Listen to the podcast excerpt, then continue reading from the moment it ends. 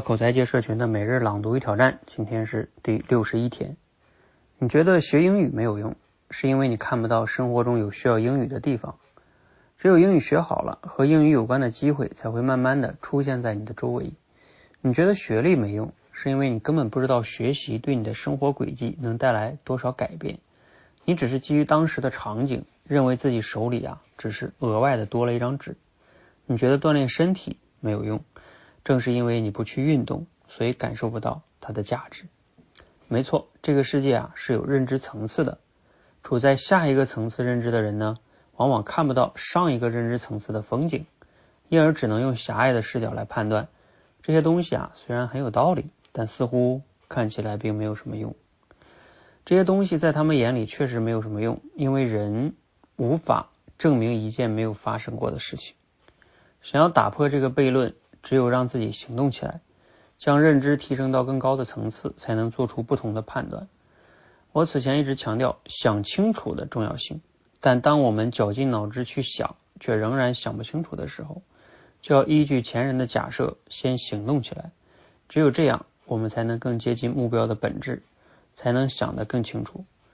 很多人总是希望先找到自己的人生目标再行动。事实上，如果不行动，我们永远也找不到自己的人生目标。毕竟，依靠低维度的认知和经历，我们很难看清自己真正想要什么。只有先依据前前人的假设，走到更高的层次，人生的目标才可能慢慢浮现。思考很重要，但光想不做，贻害无穷。内容摘自周玲老师的《认知觉醒》这本书。呃，今天的思考与挑战呢，就是读了今天内容啊，你有哪些思考与启发呢？回想一下过去哪些事儿啊，当初你看起来没什么用，但是呢，学了或者是做了之后啊，却发现大有用途啊。嗯，我现在想起来哈，我觉得对我挺有感触的一件事，应该是我当初去学习录这个电台吧。因为在我以前的这个认知中，电台里边的广播呀，有人在那里播新闻也好，或者是那个放歌曲也好啊，就成为一个什么主播，跟我好像非常遥远。我以前也不听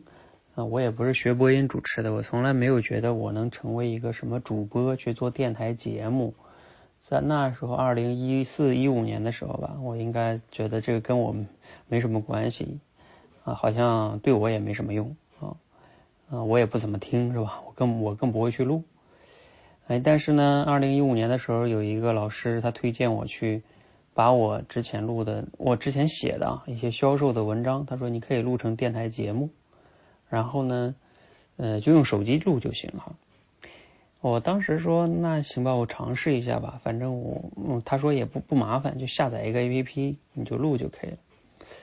后来我就这样用手机开始录哈，最开始的时候。然后也没有什么录音设备呀，也不剪辑，我也不写稿子，我就直接讲，录完就传上去。哎，就这件事情，其实给我的人生，现在回头看来啊，带来了非常大的改变。我因为录那个呢，所以就积累了一些用户跟粉丝。然后后来呢，因为这个呢，喜马拉雅电台啊，就来找我做这个呃节目啊。后来做那个六十秒口才训练营。然后积累了第一批付费用户，然后我后来才能从企业辞职出来创业，所以，嗯，想想还是挺有意思的哈，我才能就是进入到另外一个世界，嗯这个世界呢，比如说我现在再回头想想那些电台节目，我过去这几年四五年的时间，可能录了得有几千期了，然后积累了可能有几万十来万的这个听众哈。那可能现在还有人在听我一两年以前的这个节目，这就打破了一个时空的限制哈，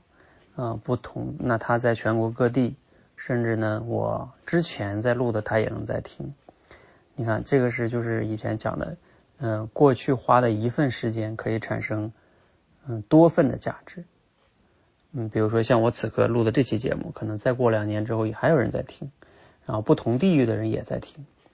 这就一份时间可以多次使用，像我们平时上班或者什么干一天，给你一天钱，你不干就没了，所以你那个一份时间只能当一份用哈。所以这个才是说这件事情，你看我们做了之后啊，我才意识到它的价值哈。啊，包括我们现在也会鼓励一些学员去录这些电台的节目，也是这个原因哈。好，那也希望呢你来分享一下，过去哪些事情你当时看起来没有用哈，后来你学了或者做了之后，却发现大有用途啊。我也同时建议大家呢，通过电台来去录制这个。